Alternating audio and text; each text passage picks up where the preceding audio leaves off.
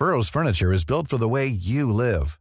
From ensuring easy assembly and disassembly to honoring highly requested new colors for their award-winning seating, they always have their customers in mind. Their modular seating is made out of durable materials to last and grow with you.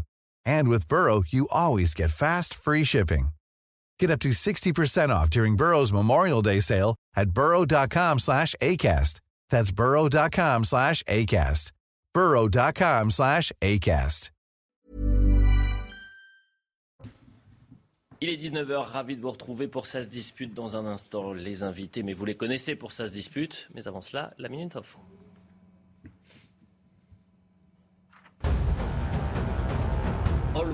La Finlande assure pouvoir se passer de l'électricité russe. Le pays scandinave compte sur davantage d'importations de Suède et de Norvège. Plus tôt, la Russie a annoncé suspendre ses livraisons d'électricité à la Finlande dès demain en raison d'impayés depuis le 6 mai. Une situation exceptionnelle qui a lieu pour la première fois en plus de 20 ans. Covid-19, la santé mentale des Français dégradée. Plus de deux ans après le début de la pandémie, Santé publique France annonce que 10% des Français ont eu des pensées suicidaires au cours de l'année, soit 5 points de plus que le niveau hors épidémie. Symptômes anxio-dépressifs, problèmes de sommeil, les jeunes entre 18 et 24 ans sont notamment concernés. Projet de réaménagement autour de la Tour Eiffel, le préfet de police dit non.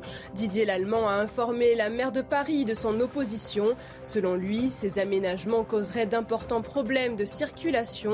Le projet vise à réduire les voitures de part et d'autre du pont d'Iéna. Il comprend aussi la création d'un amphithéâtre végétalisé place du Trocadéro et une promenade plantée sur le quai Branly. Voilà pour la Minute Info. Bonsoir Julien Drey. Bonsoir. Est-ce que vous allez bien? Oui, parce que je pense que vous avez pris le même coiffeur, non? Ah mais J'ai jamais Bah, été aussi bien coiffé. bah, moi aussi. Bah, ça veut dire que je suis mal coiffé. C'est la jalousie, c'est normal.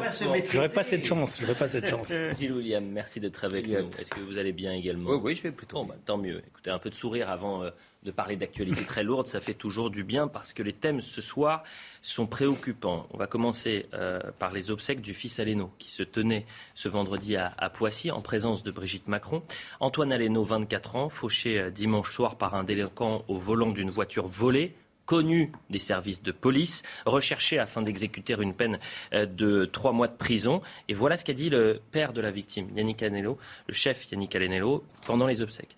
Cette mort, cette horreur doit être à l'origine d'un changement, du retour à la sévérité contre la délinquance qui sévit. C'est un jeune de 24 ans, un Français qui avait des ambitions patriotes. Voilà ma première question. Certains médias ont préféré parler d'accidents de la route, d'autres de faits divers. Est-ce que le mal est plus profond que certains laissent euh, entendre Gilles William.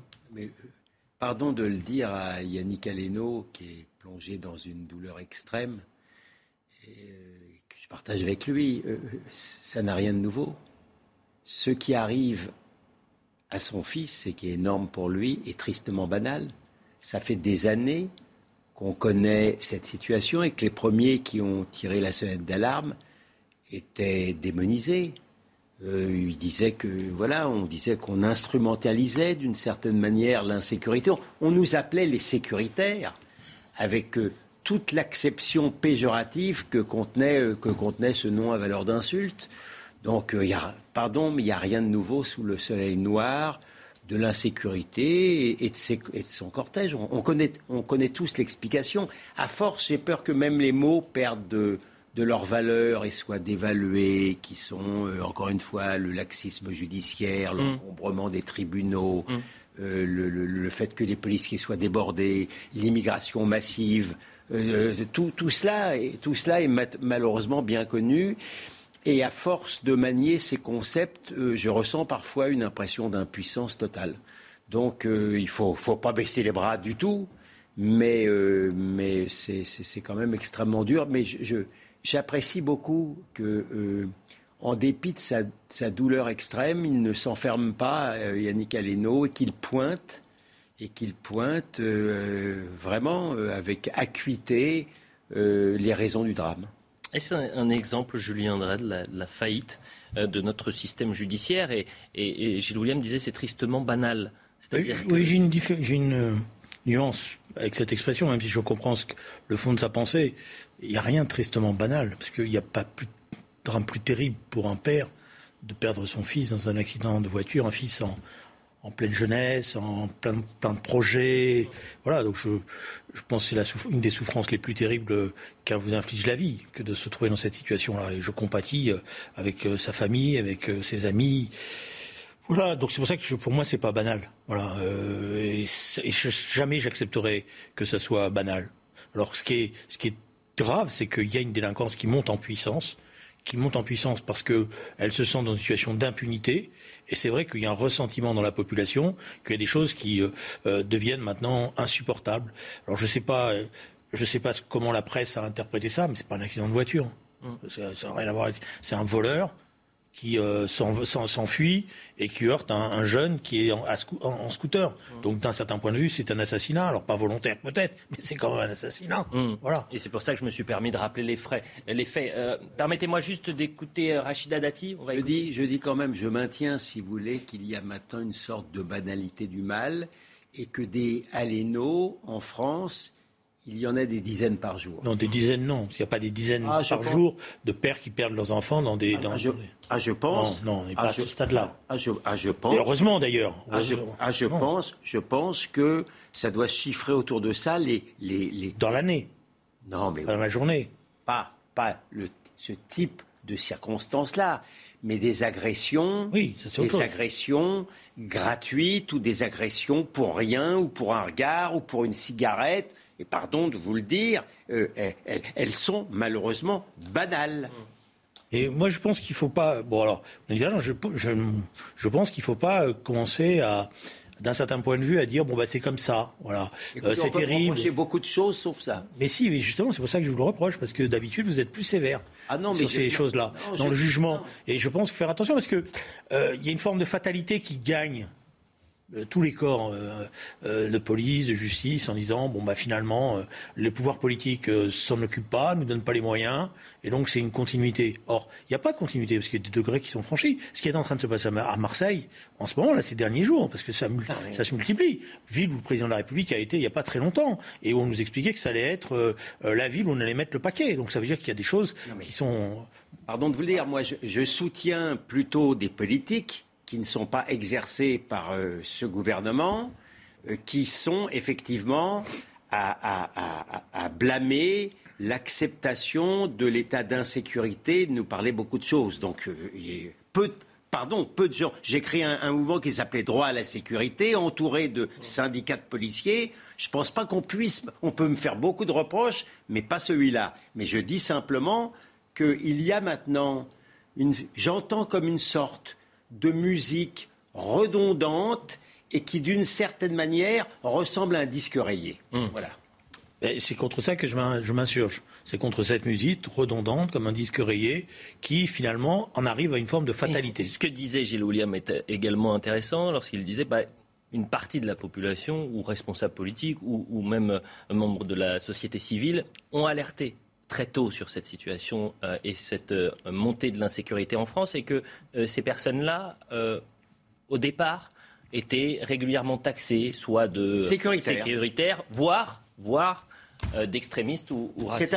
non, pire que ça, c'était un fantasme. Hmm. Non, mais l'insécurité a été un fantasme. Ça, c'est une réalité que pendant tout un temps, on a cherché à minoriser où on cherchait à trouver des explications, où on cherchait à, considérer que c'était euh, non pas un fantasme, mais c'était une réalité qui était montée médiatiquement. Mais le phénomène a commencé au milieu des années 90, il s'est mmh. Euh, moi, vous étiez traité sécuritaire. Moi, je vous ai rappelé, j'étais traité de gauche barbelé. J'avais écrit un livre qui s'appelait État de violence en 99. La phrase commençait par, une phrase qu'un commandant de CRS m'avait tenue dans une, opération auquel j'avais participé, non pas en tant que CRS, mais en tant que député. Et il m'avait dit un jour, ils nous tireront dessus. Voilà. C'était en 98. On y est maintenant. Hein.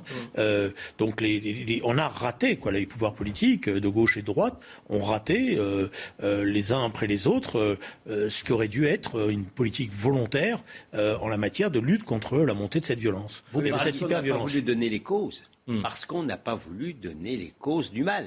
On avance justement. Exemple, parce que vous parliez de Marseille. Ce qui se passe à Marseille aujourd'hui est saisissant. Ça fait quatre ans que ça dure. Mais euh, dans cette cité, qui s'appelle la cité Caliste, c'est dans le 15e arrondissement de Marseille, des squatteurs font vivre un enfer aux, habitants. Ce sont des gangs d'immigrés nigériens qui font en fait la loi. Ils détruisent, ils squattent, ils pillent, trafic de drogue également. Quatre ans que ça dure, les habitants sont obligés de fuir ces, établissements, ou alors ils restent et ils essayent de comme ils peuvent, d'alerter euh, euh, les euh, élus marseillais. Jean-Marc Morandini était sur le terrain dans la cité de, Caliste ce matin. Il a rencontré ces personnes-là avec Samia Gali, qui est une élue. On va voir des séquences qui sont absolument folles. Regardez déjà ce qu'il s'est passé. Donc Jean-Marc Morandini qui entre dans un, immeuble, l'un des immeubles de cette cité, où en fait vous avez dans les parties communes une sorte de hall de la drogue. Regardez. Si on est là, c'est pour vous montrer toute la réalité, à la fois leurs problèmes, les problèmes qu'ils vivent euh, au quotidien, mais, également euh, euh, la, réalité de ce qu'il y a. Alors, je voudrais qu'on voit d'abord le haut. Peut-être, voilà, welcome to the dark side, bienvenue dans, la face obscure. Et puis on va rentrer, venez, on va rentrer ensemble, voilà. Et on rentre, donc c'est vrai que c'est une zone un peu particulière. On va vous montrer le mur avec euh, les tarifs qui sont affichés sur le shit, sur la coke, sur les plaques, sur la Colombie, sur la beurre, pour vous montrer quand même.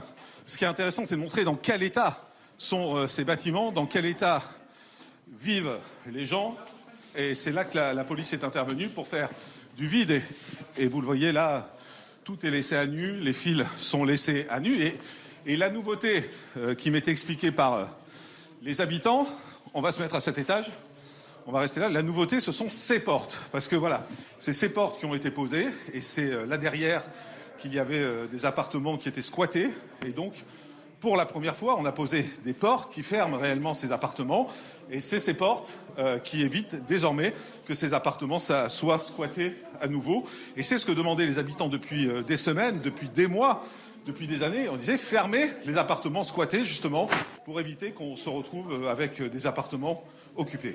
Autre séquence, et ensuite on, commence le débat. C'est cette habitante dont l'appartement a été euh, squatté. Vous allez voir l'état dans lequel elle est et ce qu'elle raconte. C'est grâce à moi que c'est tous là C'est grâce à moi que c'est tous là Tous Tous Moi, les Nigériens, on était seuls contre eux Personne n'était là Personne La police, oh Leur pourquoi Leur propre, c'est chier Oh ça, on est fatigués, on n'en peut plus. Vous savez combien On n'en peut plus, ma mère Elle est dehors, ça fait 15 15 je veux plus. Vous savez comment il s'appelle Ça, ça c'est une vraie, c'est une vraie détresse. On va là-bas. Pardon, pardon, pardon, pardon. On va, on va voir ce qui s'est passé. Ma fille était à l'intérieur et mes quatre sœurs hein, et ma nièce, quatre filles quatre filles, ma fille de 4 ans et ma nièce de 7 ans qui étaient à l'intérieur. Pendant qu'eux, ils, ils, essayaient d'approprier cet appartement. Ils, à coup de machette, regardez, vous les voyez là. Vous les voyez les machettes hein Traumatisées, elles étaient, elles étaient tétanisées les filles. Tétanisées. Ce gang-là, il prend possession de plein d'appartements en impunité totale. Ils sont là, ils frappent il frappe et dedans il y a une famille qui est toute seule et qui est abandonnée. Et il se passe rien. Et, il faut alerter les médias pour que les gens réagissent. Et aujourd'hui, ces personnes-là, on les a dénoncées devant la police. Personne n'a été arrêté. Personne. Donc ça veut dire que mes sœurs se sont mis en danger à ce moment-là. Quand ils nous ont demandé de les, de le dénoncer, ils les ont dénoncés. Mais personne n'a été arrêté. Mais c'est normal qu'ils se sentent puissants parce qu'il n'y a personne qui les arrête. Quel regard vous portez, messieurs, sur ces séquences Julien Drey? Que les premières victimes de ces situations, ce sont les gens qui y vivent parce qu'il y a des gens qui y vivent et que c'est pas forcément euh, euh, toujours comme on croit une opposition entre les centres-villes. C'est dans ces cités-là qu'il y a des gens qui malheureusement euh, eux supportent tout cela et ce sont des gens par, ailleurs qui sont pas forcément des citoyens français. Ça peut être aussi des populations d'origine étrangère qui subissent elles aussi ces conséquences-là. Maintenant, le problème c'est que Marseille, ça fait des années que ça dure. Et je pense que Sami Agali, que je respecte et que j'apprécie, l'a dit déjà de multiples reprises ça fait des années que ça dure. Et il n'y a pas de solution si on ne rase pas. Il n'y a pas de solution.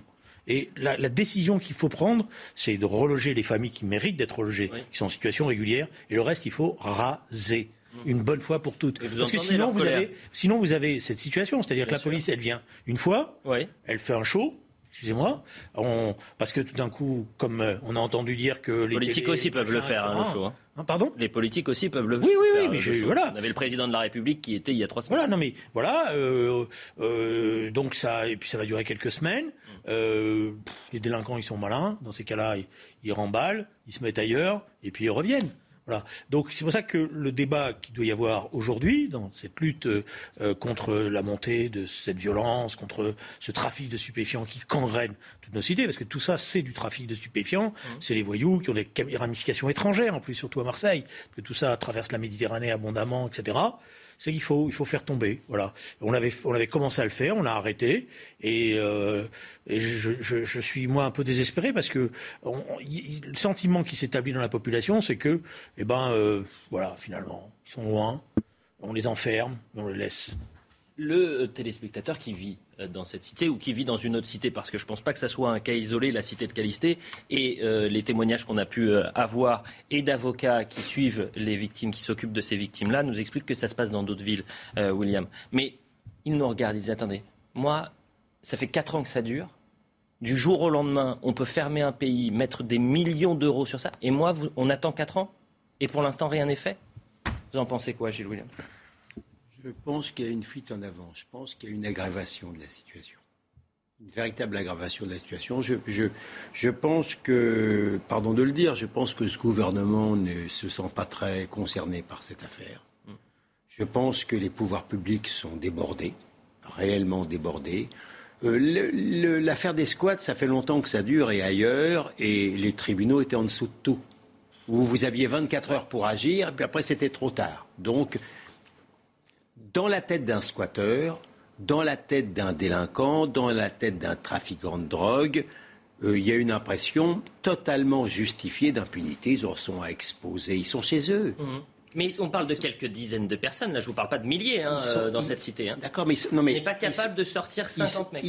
non, mais ils sont chez eux. Ils ont même, ils ont même beaucoup plus euh, le sens du territoire et de la frontière que les autres. Donc ça, ça va loin mais euh, s'agissant de Marseille, c'est d'autant plus désespérant parce qu'évidemment, on voit que ce sont des immigrés qui sont les premières victimes de cela. Mais ce sont aussi des immigrés, souvent des nouveaux arrivants, qui sont les premiers acteurs de leur propre détresse. C'est donc la fuite en avant aussi de la politique migratoire qui, qui explique ça, et c'est d'autant plus désespérant que Marseille, c'est sans doute l'un des endroits où l'intégration était ou la moins ratée ou la plus réussie, euh, suivant que vous soyez positif ou négatif, notamment grâce à l'OM, grâce à pas mal de choses. Rien à voir avec la situation dans le nord de la France. Et vous voyez que même à Marseille maintenant, ça ressemble au nord de la France. La minute info, J'ai une petite nuance, si vous me permettez. Moi, quand j'ai fait état de violence, j'avais planqué pendant deux nuits hmm. avec la BAC. Hmm. Et j'avais jamais vu dans les quartiers nord de Marseille euh, des quartiers comme cela. On, on, était plusieurs, parce qu'il y avait même deux fonctionnaires de l'Assemblée nationale qui étaient avec moi, c'était un rapport parlementaire, et on, était, on, se demandait où on était, de saleté, de saleté, d'odeur pure. On voit sur les images. Comme, comme on pouvait, quasiment irrespirable. Euh, les policiers nous avaient dit, mais voilà, nous on est là, oui, on connaît, hein, mais on n'a pas les moyens qu'il faudrait. Donc ça veut dire que ça fait plus de 20 ans que ça dure, Bien sûr. au total. Mais quand euh, Jean-Marc oui, bah, est dans les escaliers... Je ne dis pas que c'est nouveau, je vous dis simplement qu'il y a une intégration. Et d'ailleurs, euh, j'ai un point d'accord avec, euh, avec Julien Drey. Samia Galli est une femme responsable qui, qui fait tout ce qu'elle peut faire. Et il faut dire qu'elle avait le courage d'aller ah sur le terrain au contact de ces personnes et que ça fait un an qu'elle gère ce dossier. La Minute Info, messieurs, on revient dans un instant. J'ai une question à vous poser, toujours sur ce thème-là. Le G7 uni pour soutenir le combat de l'Ukraine jusqu'à la victoire. Les ministres des Affaires étrangères des États membres se sont réunis en Allemagne. Le Royaume-Uni a demandé plus d'armes pour l'Ukraine et de nouvelles sanctions contre la Russie. De son côté, la France l'assure, il y a un agresseur et un agressé et nous soutenons l'agressé, a déclaré Jean-Yves Le Drian. 79e jour de guerre en Ukraine. Plus de 6 millions d'Ukrainiens se sont réfugiés à l'étranger depuis le début de l'invasion russe le 24 février. L'annonce a été faite hier à Genève par le Haut Commissariat aux réfugiés. La Pologne accueille de très loin le plus grand nombre d'entre eux, soit plus de 3 millions au 11 mai. Et enfin, c'est une première, un séisme de magnitude 5 entendu sur Mars. Le Centre national d'études spatiales a dévoilé un extrait d'une trentaine de secondes hier sur les réseaux sociaux. D'après la NASA, le tremblement de terre est survenu dans la nuit du 4 au 5 mai. Il s'agit du plus puissant jamais détecté sur la planète rouge. Voilà pour la Minute Info. On revient sur cette euh, situation dans le 15e arrondissement de Marseille et la cité des Calistes. Je le dis aux téléspectateurs, on, sera en direct dans Soir Info Week-end avec euh, euh, Jean-Marc Morandini qui va revenir sur ce qu'il a vu sur le terrain. on va voir cette séquence entre Samia Gali qui était présente et des habitants parce que entre l'impuissance des élus et le désarroi des habitants se crée une sorte de divorce et de confrontation. Eh Voyez cette séquence. Je suis propriétaire au bâtiment. Occupant Occupante. J'ai été squattée. Là maintenant, on ne peut plus être dans l'appartement. Ma mère a arrêté de payer les charges. Qui va nous payer les charges tout ce qui s'est passé, parce qu'on ne peut pas payer, hein, les alors, gens écoutez, Alors, je vais vous poser une question, madame. Et toutes les vous avez déposé plainte qui va Attendez, madame, vous avez déposé une plainte sur votre... Bien sûr, il n'y a rien qui a été fait. Nous, depuis 2017, on vit ce bordel. Hein. Madame, dans les... est-ce quand c'est que vous avez déposé plainte J'ai déposé plainte il y a deux ans.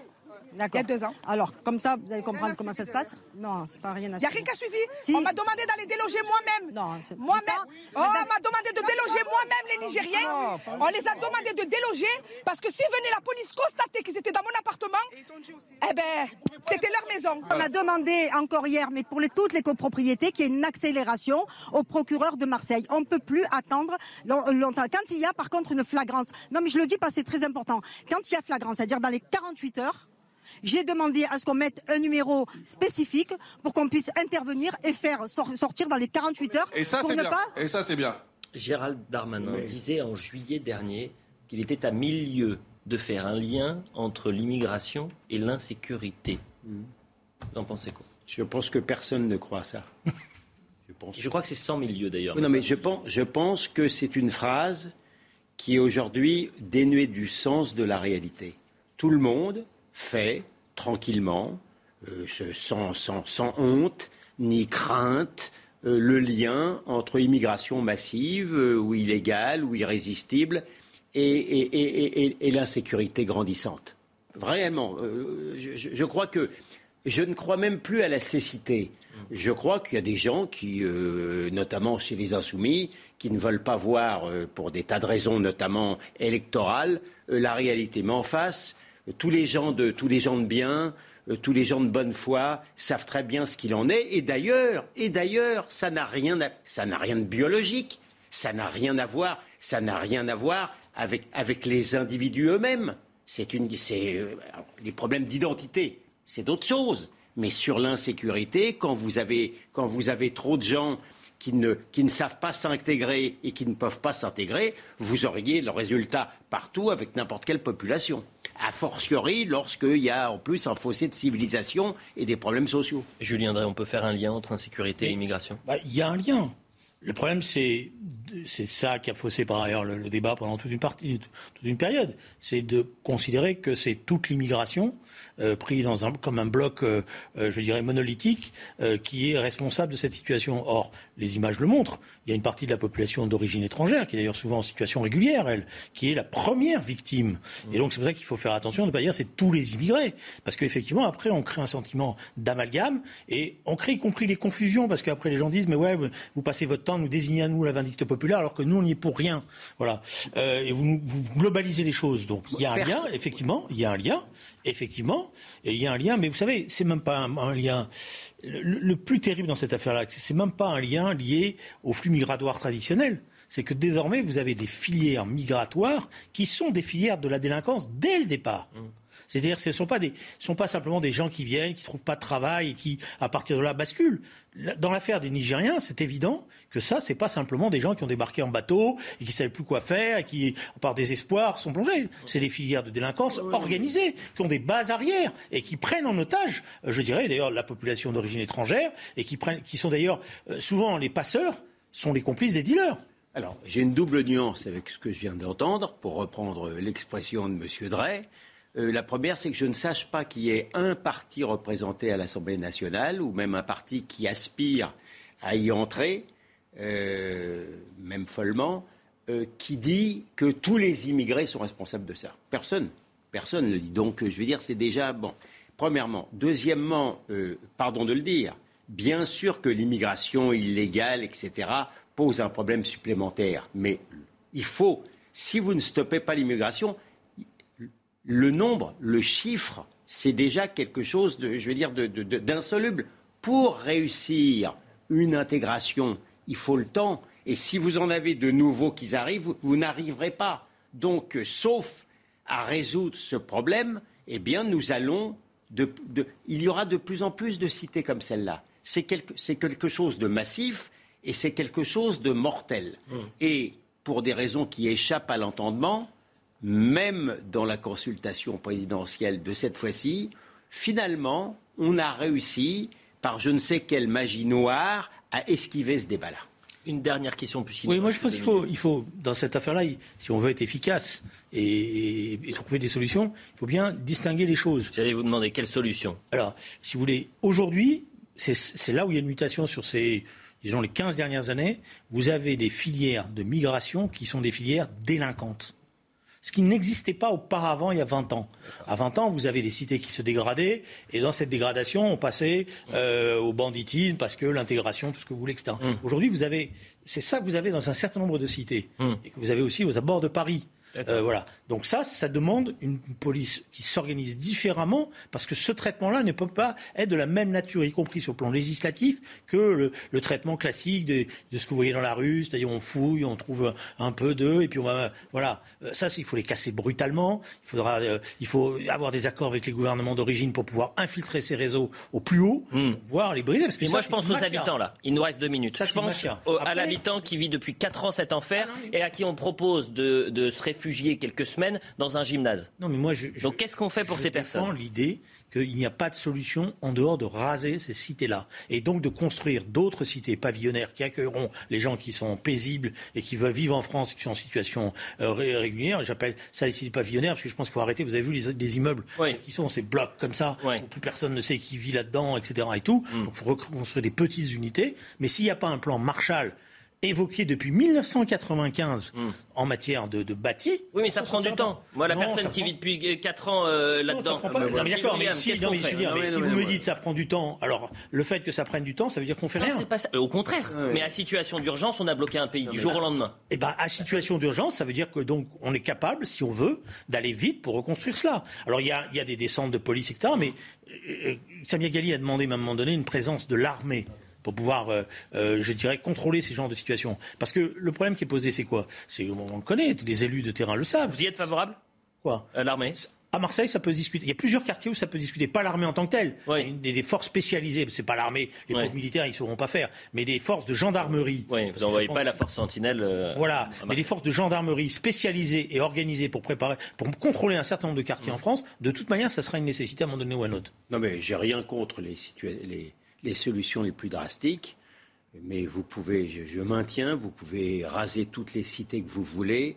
Le problème existentiel à tous égards, c'est l'immigration qui continue. Et il y avait un article malheureusement intéressant mais désespérant de Jean-Marc Leclerc dans le Figaro il y a, a 3-4 jours qui expliquait qu'en réalité, il n'y a actuellement pas de politique d'immigration et les juges administratifs eux-mêmes sont désespérés. Mais il, faut, il faut que les gens soient convaincus. Mais justement, il faut, non, mais il faut que les gens soient convaincus. Celui qui veut rentrer en France, il rentre. Et une fois qu'il est rentré, il n'en ressort, pas. Et pour le même prix, il a les avantages euh, sociaux que vous savez. Donc, il faudrait que ça soit un saint laïque pour qu'il ne profite pas de ça. Et moi, des saints laïcs, j'en ai jamais rencontré. Et souvent, ils ne sont pas laïcs. voilà. Le problème, c'est que là, on est dans l'idéologie. Alors, je la connais. Bon, et ça devient, à la limite, des fois, je me dis, mais c'est quasiment un fonds de commerce parce que ça répète, ça répète, ça répète. Moi, je dis que si vous rasez un certain nombre de cités, y compris dans la maîtrise des flux migratoires, vous aurez au moins des éléments de contrôle. Il ne s'agit pas simplement de dire il faut arrêter les flux migratoires, parce que ça, c'est des, des, paroles en l'air. Euh, bon, d'abord, parce que des milliers de kilomètres de frontières, des passeurs, etc. Pour pouvoir contrôler une situation d'un point de vue, je dirais, policier, judiciaire, etc.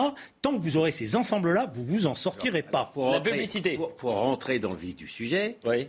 Euh, euh, d'abord, encore une fois, je ne suis pas pour, pour, je ne suis pas contre les solutions au coup par coup, Mais euh, justement, c'est l'inverse qu'il faut faire. C'est des vraies solutions stratégiques. Si, alors dans ce cas-là, si vous pensez que de toute manière on rentre dans le territoire français comme on veut parce qu'il y a trop de frontières, il faut supprimer les avantages pour les non-français. C'est hmm. ce qu'on appelle la préférence nationale, mais il paraît que c'est un gros mot. Et non, là, là, le problème que vous avez, vous écoutez pas bien ce que je dis. Vous avez aujourd'hui. Très attentif. Mais non, parce que vous restez. On ne pas dire attentionné. Non, vous êtes dans un schéma que vous projetez en permanence. Vous avez une mutation, y compris dans les filières migratoires. J'essaie de vous démontrer. Ces filières-là, ce ne sont pas les filières simplement. Les filières criminelles. Qui viennent pour les, les avantages sociaux. Ce sont des filières criminelles. La publicité, messieurs, on revient dans un instant. La suite de sa dispute avec Julien Drey et Gilles-William Gonadel. Dans un instant, on va parler politique avec les euh, législatives. La semaine chaotique du côté de la NUP, la nouvelle Union populaire écologique et sociale. Mais avant cela, la minute info. Covid-19, la France approche du million de cas possibles de réinfection avec la flambée des contaminations liées au variant Omicron. Réinfection possible signifie qu'un premier épisode de Covid est suivi d'un deuxième, espacé d'au moins 60 jours. Dans le détail, les femmes ont été un peu plus réinfectées que les hommes. Les adultes entre 18 et 40 ans ont été les plus touchés, ainsi que les professionnels de santé. Mort du président des Émirats arabes unis, Sheikh Khalifa, Joe Biden salue la mémoire de celui qu'il considérait comme un vrai partenaire, un ami des États-Unis.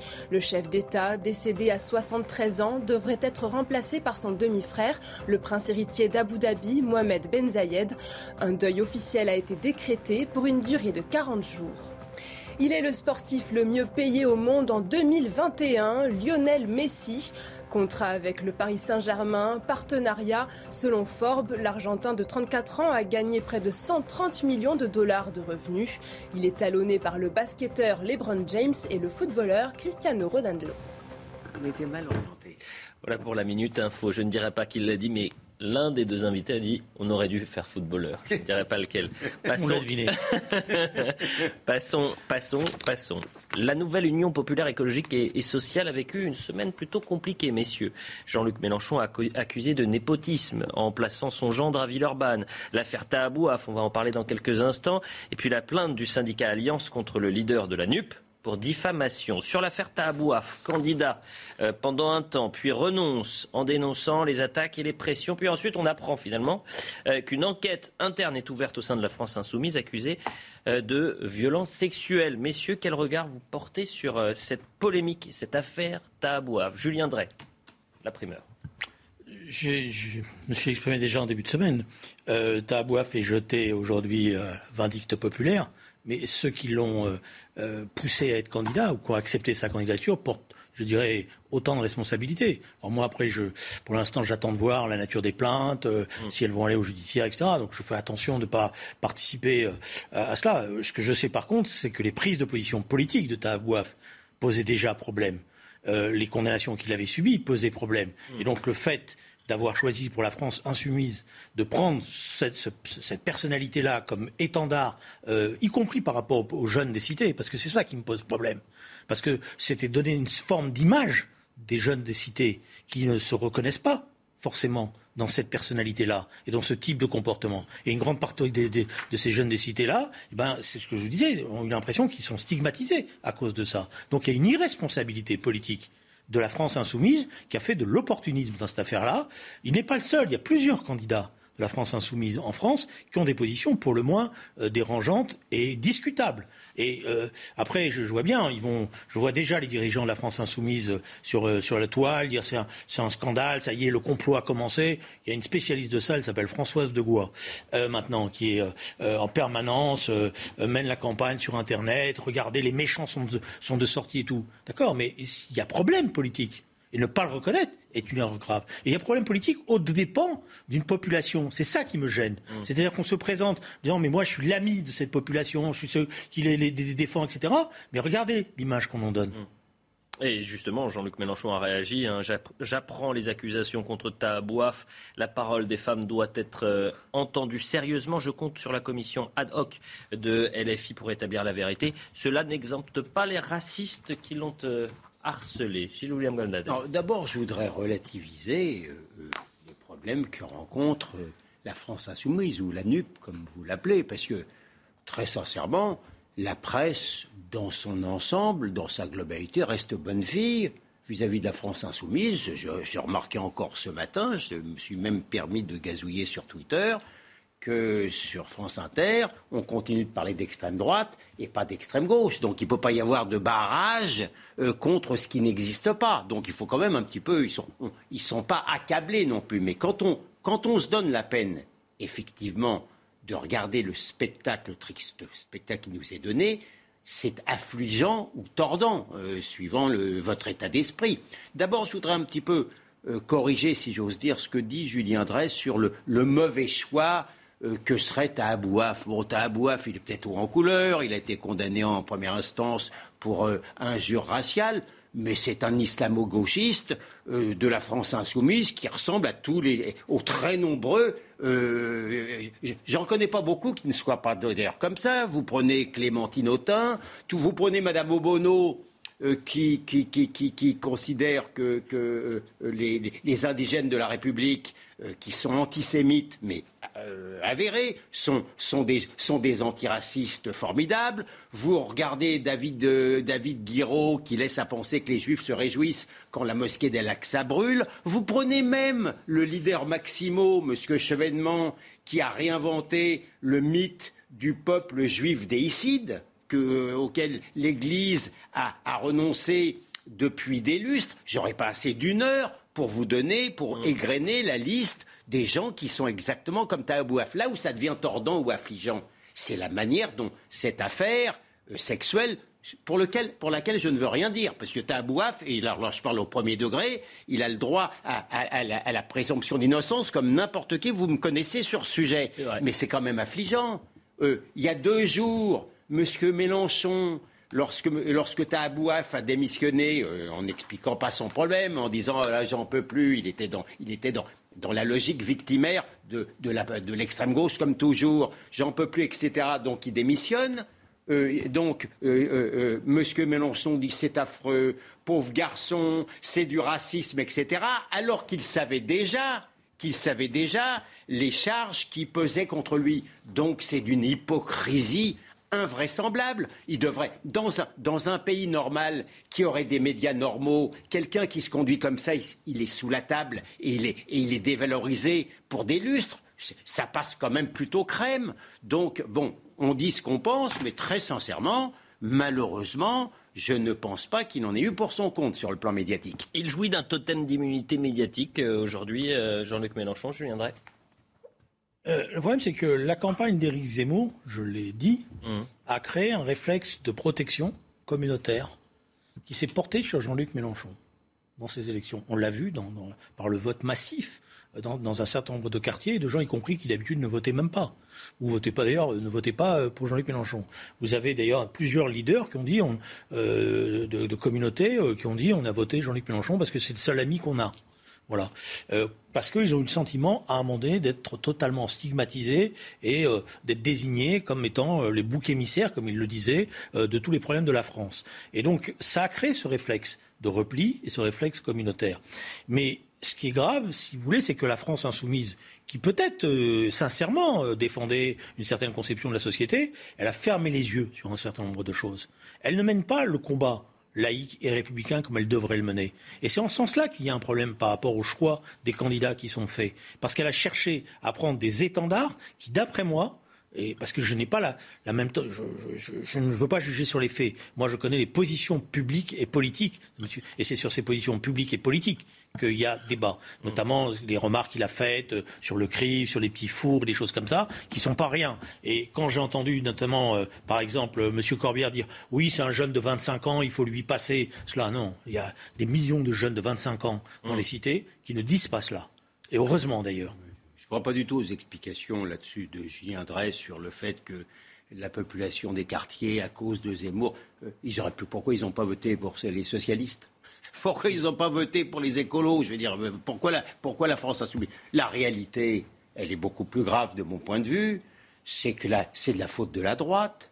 La droite n'a pas du tout mené le combat culturel contre l'extrême gauche, pas du tout. Elle ne s'est pas plainte d'avoir été extrémisée, que M. Mélenchon ne l'était pas. Elle, elle, a préféré, euh, ils, ont préféré se, disputer entre Zemmour et Marine Le Pen. Ni Marine Le Pen, ni Zemmour, ni, la, ni les, les, Républicains n'ont mené le combat contre l'extrême gauche. Donc les seuls qui ont été extrémisés, c'était la droite.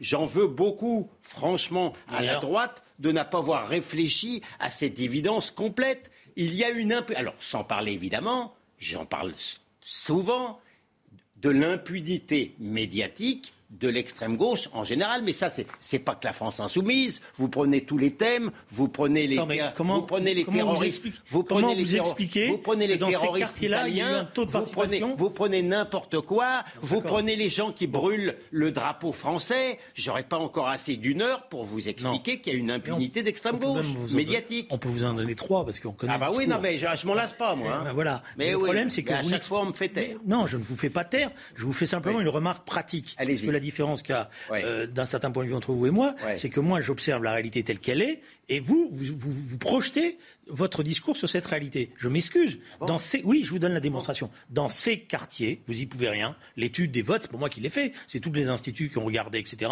Il y a eu un vote massif pour la première fois communautaire pour Jean-Luc Mélenchon. Et c'est pas la faute de la droite, ça. Non mais attendez. C'est pas la faute de la droite ni de l'extrême droite. C'est la faute. Alors plus exactement, si, c'est la faute d'un certain comportement de l'extrême droite, notamment de celui que vous avez protégé à un moment donné, qui s'appelait Monsieur Zemmour.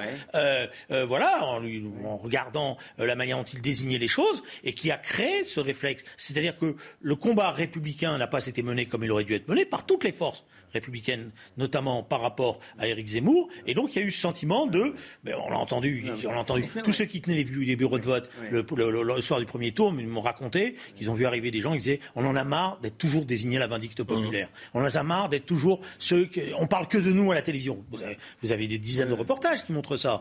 et donc on n'a pas été capable de. Mais c'est quoi C'est la genèse de l'islamo-gauchisme justement, Julien Oui. Non, mais ce que je veux dire. C'est-à-dire qu'on a flatté le communautarisme là où il fallait faire de la République. Monsieur Drey ne veut parler que dans, dans l'histoire de la NUP que que, des, que des quartiers. D'abord, ce qui explique quand même en premier, au-delà de M. Zemmour, dont, pour lequel vous êtes obsédé, le succès, le succès de la NUP dans les quartiers, c'est son islamo-gauchisme, c'est sa tendresse quand même pour, pour l'islam radical, qui quand, même, qui quand même plaît, que vous le vouliez ou non, à, certains, à certaines personnes des quartiers, premièrement. Et deuxièmement, je n'en démords pas, il y, a, il y a eu une sorte de paresse intellectuelle de la droite mm. et notamment de la.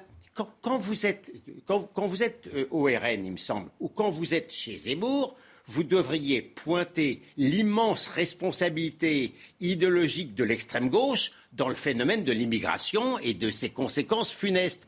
Eh bien non, eh bien non. Il, mais il n'y a pas que. Parce qu'ils en ont parlé justement. Ils l'ont condamné, l'extrême gauche. en revanche, du côté d'Emmanuel Macron, on n'a pas voulu parler d'extrême gauche.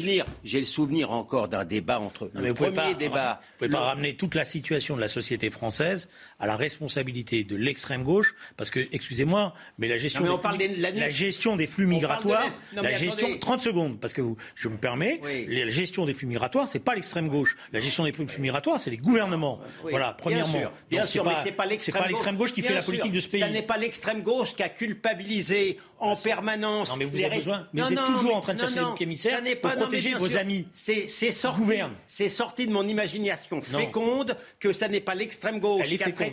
Votre imaginaire est fécond. Qui a traité, qui a traité, qui a traité. Non, mais vous, vous perdez. Qui a traité de racistes tous les gens qui, euh, alors que maintenant on a l'impression de, dire des banalités, qui ont considéré qu'il y avait un problème d'immigration. Le simple fait de parler d'immigration était nié. L'immigration n'existait pas. Il y a une période où l'immigration était un fantasme. Qui était aux manettes médiatiques et intellectuelles sinon l'extrême gauche? Que la droite ne, pointe pas euh, cela et ne fasse pas ce travail intellectuel-là, pardon, c'est désespérant. Non, mais le problème qui est posé, c'est que vous avez en fait, d'un certain point de vue, en, réfléchissant à ce que vous êtes en train de me dire, finalement, votre raisonnement, il est, utile, il est confortable pour vous. Parce que tout se ramène à la faute de l'extrême gauche. Voilà. Donc les autres, ils ne sont pas responsables. Donc c'est facile. L'extrême gauche, l'extrême gauche, qui est, qui représente pas grand-chose dans ce pays jusqu'à maintenant, hein, ah si ce n'est dans cette élection-là, qui a, qui est. Non, me dites pas ouais ouais. Ne me prenez pas de dos comme ça. ne, me, me dites pas, ouais, ouais, l'extrême gauche, vous l'avez connu, vous l'avez même combattu quand vous étiez jeune. C'était autre chose sur le plan militant, sur le plan de l'influence dans la société française qu'aujourd'hui. Voilà. Donc c'est pas. Donc, ah mais oui, c'était, oui, vous le saviez bah, très bien. non, mais je vais vous répondre. Voilà. Donc, je finis. Quand vous, donc, je finis. C'est l'échec des politiques d'intégration qui ont été menées par un certain nombre de gouvernements, dont un certain nombre que vous avez soutenu, comme moi d'ailleurs. Moi, je porte ma part de responsabilité là-dedans. Pas moi à titre individuel, mais ma famille politique, qui a sous-estimé un certain nombre de choses sur le plan de la sécurité, et je, voilà, qui a conduit à cette situation. Après, dans cette élection présidentielle, c'est ça que j'essaye de, de, faire passer comme message, mais peut-être que j'y arriverai pas, c'est qu'il y a eu un jeu qui s'est fait, et que dans ce jeu-là, toute une partie des populations dans un certain nombre de quartiers qui, elles, euh, étaient tranquilles, euh, au contraire même subissent la violence, elles ont eu le sentiment qu'elles étaient globalisées dans, dans une image et elles sont portées euh, derrière M. Mélenchon. Et là où j'ai un problème, moi, maintenant, là, actuellement, c'est que euh, le choix qui a été fait par euh, euh Jean-Luc Mélenchon, par, par la, par euh, la France long, insoumise... C'est très très long. Oui, mais des fois, il faut être long pour ah être efficace. C'est bon, c'est bon, mais c'est long. Voilà, bon, voilà, mais il faut être long des fois pour être efficace. non, mais... voilà, le choix qui a été fait, c'est, en sortant, je finis, je m'excuse, c'est que il, il, vraiment, c'est irresponsable d'avoir fait ces choix-là. C'est irresponsable. Répondez et ensuite la mine Mais répondez. Je reconnais bien volontiers que le combat intellectuel de ma vie, il est contre l'extrême gauche. Je maintiens qu'aujourd'hui encore, l'extrême gauche est en majesté dans les universités, dans, les, universités. Dans, dans, les, dans les salles de rédaction, est extrêmement puissante et je maintiens qu'elle est la mère des principaux maux de la société actuelle qui, sont l'immigration massive, qui sont le wokisme, hmm. qui sont le néo-féminisme euh, euh, euh, et, qui sont le racisme anti-blanc. et je maintiens que la, que la droite, à laquelle j'appartiens intellectuellement, n'ait pas fait cette bataille culturelle pendant la présidentielle est une faute massive. La minute info. On a pris de retard, un peu de retard, mais vous aviez un droit de réponse. Ah, ça, il s'impose. La minute info. À Marseille, l'agresseur d'un parent d'élève mis en examen pour tentative d'homicide volontaire et écroué. L'homme souffrirait de troubles psychologiques. Mardi, un parent d'élève a été agressé lors d'une attaque au couteau suisse devant un collège. La victime, âgée d'une trentaine d'années, a été touchée au thorax. Son pronostic vital reste à ce jour très engagé. Une avancée pour les femmes en Espagne. Un congé menstruel leur sera bientôt accordé. En cas de règles douloureuses, elles pourront ainsi bénéficier de 3 à 5 jours de congé par mois. La mesure existe déjà en Corée du Sud, au Japon ou encore en Zambie. Mardi prochain, l'Espagne pourrait ainsi devenir le premier pays européen à la mettre en place. Elon Musk, toujours engagé à racheter Twitter, le milliardaire l'assure. Une déclaration qui suit l'annonce de suspension de son acquisition du réseau social. Le patron de Tesla souhaitant dans un premier temps connaître la proportion de faux comptes existants sur la plateforme. L'action de Twitter avait par la suite plongé d'environ 20%. Y a-t-il y a-t-il une part d'islamo-gauchisme chez Jean-Luc Mélenchon, c'est-à-dire cette complaisance vis-à-vis de euh, l'islam à des fins électoralistes C'est une question qu'on s'est posée. Autre question sur la police. Pourquoi ce discours? Pourquoi cette confrontation de Jean-Luc Mélenchon avec euh, la police? Ça dure depuis des mois. Et puis, eh bien, cette semaine, la police du moins un syndicat, à dire ras-le-bol, puisqu'ils ont euh, porté plainte contre diffamation après les propos de Jean-Luc Mélenchon qu'il avait pu tenir lors de la première convention citoyenne de la NUP. On aurait pu imaginer que Jean-Luc Mélenchon se, édulcore un peu ses propos sur euh, la police, eh bien absolument pas. Réécoutez cela. Vous avez vu qu'après le droit d'étrangler, le syndicat Alliance euh, réclame le droit de pouvoir tuer sur les gens, sans que le ministre de l'Intérieur ne dise un mot. Et vous avez une manifestation où un syndicat factieux déclare que le problème de ce pays est de la police et la justice, et personne n'a rien à dire. Comment c'est possible Je ne crois pas que quand je parle comme ça, je fais autre chose que de parler au nom des valeurs auxquelles nous croyons. Une police dans un État démocratique est nécessairement républicaine. Et je ne vois pas quel genre de délit de la circulation routière ou même de trafic mérite qu'une personne décide de l'application de la peine de mort à un autre et que ça soit son droit. Non, ce n'est pas possible. Nous ne l'acceptons pas. Vu qu'il nous reste trois minutes, on ne va pas écouter l'avocat des syndicats Alliance, mais je dis aux téléspectateurs, je donne juste la définition de factieux, qui exerce contre le pouvoir établi une opposition violente tendant à provoquer des, troubles. Et puis il parle également de permis de tuer. Gilles William Goldnadel, vous en pensez quoi? Ah, Je pense, pardon, que justement c'est la marque même, le, la guerre contre la police, le refus de l'autorité policière, qui est, encore une fois le le droit de la violence légitime, c'est une des marques de l'extrême gauche. Ceux qui, et ceux qui n'acceptent pas justement le, euh, que l'État remplisse ses devoirs. Bon, il y a ça. Il y a aussi une perspective électorale, c'est qu'il sait bien aussi, M. Mélenchon, que ce discours anti-flic, il plaît bien dans les quartiers il plaît bien chez les Black Blocs, il plaît bien chez, tous ces gens-là. C'est marrant comment il renverse les choses en, en disant qu'il est factieux. Puis ensuite, et ensuite, j'ai une petite arrière-pensée, c'est que Pantet, il espère déjà, en, cassant la légitimité policière, il, prépare peut-être, au cas où il ne serait pas Premier ministre, ce monsieur, un troisième tour dans la rue. Et, dans ce cas-là, effectivement, il vaut mieux atteindre la, légitimité des policiers. C'est grave. Hein. C'est grave, ça. Je pense que c'est par ce type de discours que la gauche ne pourra jamais gagner une élection. Et c'est en ce sens-là que j'ai un désaccord avec Jean-Luc Mélenchon. Parce qu'on euh, n'a pas intérêt à désigner à la vindicte populaire la police. Ça ne veut pas dire qu'il n'y a pas des violences policières. Il y en a. Bon, mais ce n'est pas tous les policiers. On n'a pas intérêt à euh, dire d'un côté il y a les bons, de l'autre côté il y a les méchants. Euh, la question qui est posée, c'est la question du retour de l'ordre républicain en respectant la loi. Voilà. Et le délit de, de l'allusion qui est faite au délit de fuite, pour l'instant, la justice est, interpellée. Euh, mm. On verra ce qu'il en aura. Je pense que Jean-Luc Mélenchon a beaucoup changé par rapport au personnage que j'ai connu qui était très attaché à l'ordre républicain mm. et au respect de cet ordre républicain. Qu'est-ce qui a fait qu'il a changé? Comme ça, qu'il changé Je pense que les circonstances électorales ont pesé. Mais je pense qu'il a tort. Parce que ce n'est pas une logique majoritaire dans le pays.